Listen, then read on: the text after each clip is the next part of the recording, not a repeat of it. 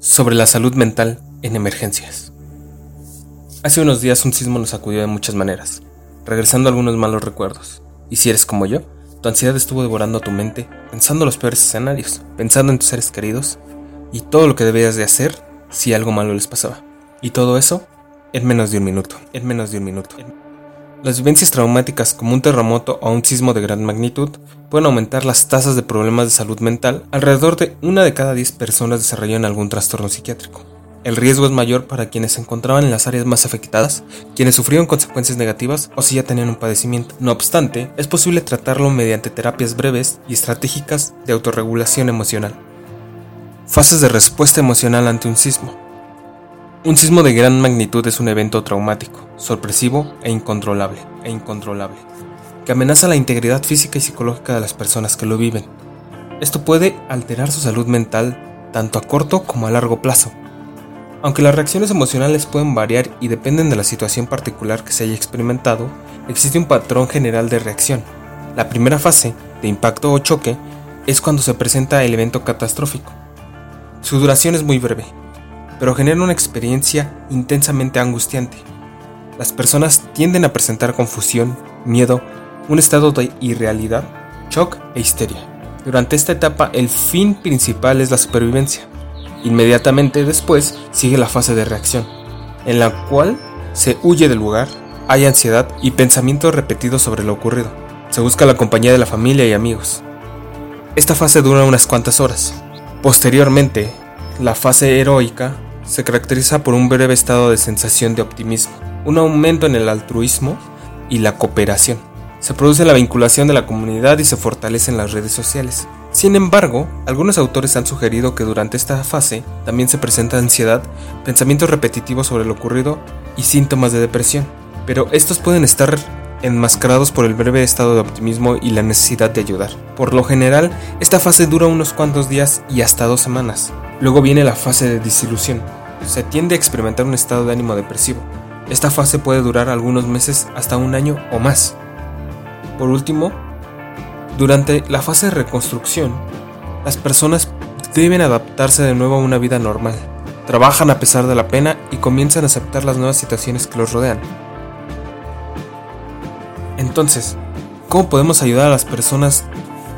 Recuerda que es normal sentir un poco de ansiedad y que estas personas que lo viven tienden a estar a la defensiva. Estas son algunas de las cosas que conviene tener en cuenta. 1. Piense cómo acercarse a la persona. La manera en la que nos dirigimos a un amigo o un compañero de trabajo es diferente a la manera en que conversamos con nuestra pareja, un padre o un hijo. Considere el tipo de relación y qué método será más efectivo. La persona será receptiva o se pondrá a la defensiva. El objetivo es que su acercamiento se reciba de buena manera. 2. Haga preguntas. Empiece por averiguar cómo se siente. Es común que la persona responda, estoy bien. Así que prepárese para lo que viene después. Puede preguntarle si está seguro porque usted ha notado que está un poco comunicativo, agitado, por ejemplo. 3. Escuche. A veces todo lo que un ser querido necesita es alguien que lo escuche. Evite interrumpir o tratar de hacer el papel de profesional de la salud. Sea consciente de su propio lenguaje corporal, escuche y trate de darle ánimo. 4. Explíquele que sus sentimientos son normales. Todo el mundo ha experimentado algo de ansiedad o tristeza. Dígale a su ser querido que usted también a veces lo ha sentido y comprende lo difícil que puede ser. Es importante validar los sentimientos de la otra persona.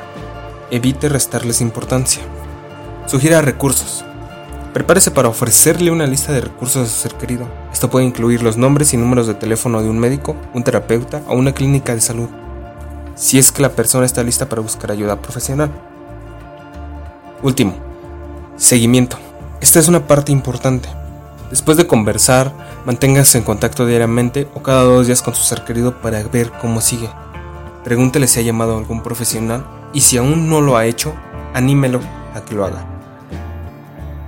La protección de la salud mental debe ser un elemento central dentro de la atención de los daños por los pasados sismos. Con base en estudios previos sabemos que las repercusiones en la salud mental pueden aparecer hasta varios meses después del evento. El primer paso es conocer la magnitud del problema, evaluar las consecuencias psicológicas por los pasados sismos y posteriormente desarrollar un plan de acción integral. Se debe presentar atención especial a las poblaciones vulnerables, particularmente a los más pobres y postergados socialmente, ya que es probable que presenten mayores consecuencias adversas, personales, económicas y sociales derivadas del evento, por estar en situaciones de mayor vulnerabilidad. En general siempre se le ha prestado escasa atención a la salud mental, a pesar de que, según los datos de la Organización Mundial de la Salud, la depresión es la principal causa mundial de discapacidad y contribuye de forma importante a la carga mundial de enfermedad. Tal como expresa Ezra Susser de la Universidad de Columbia, hemos empezado a dar pasos para proteger nuestras vidas y propiedades. Debemos proteger y defender de la misma manera nuestra salud mental, nuestra salud mental, nuestra salud mental, nuestra salud mental. Sé que los sismos nos pueden asustar un poco porque siempre le hemos tenido miedo a lo desconocido. Si te interesa conocer un poco más de los sismos, en el episodio de esta semana de GeoBreak hablamos de los sismos, cómo se forman, qué los causa, por qué se mueven las cosas y del por qué tenemos que estar preparados ante esta eventualidad. No olvides que es normal sentirse mal. Cuídate mucho y nos escuchamos pronto.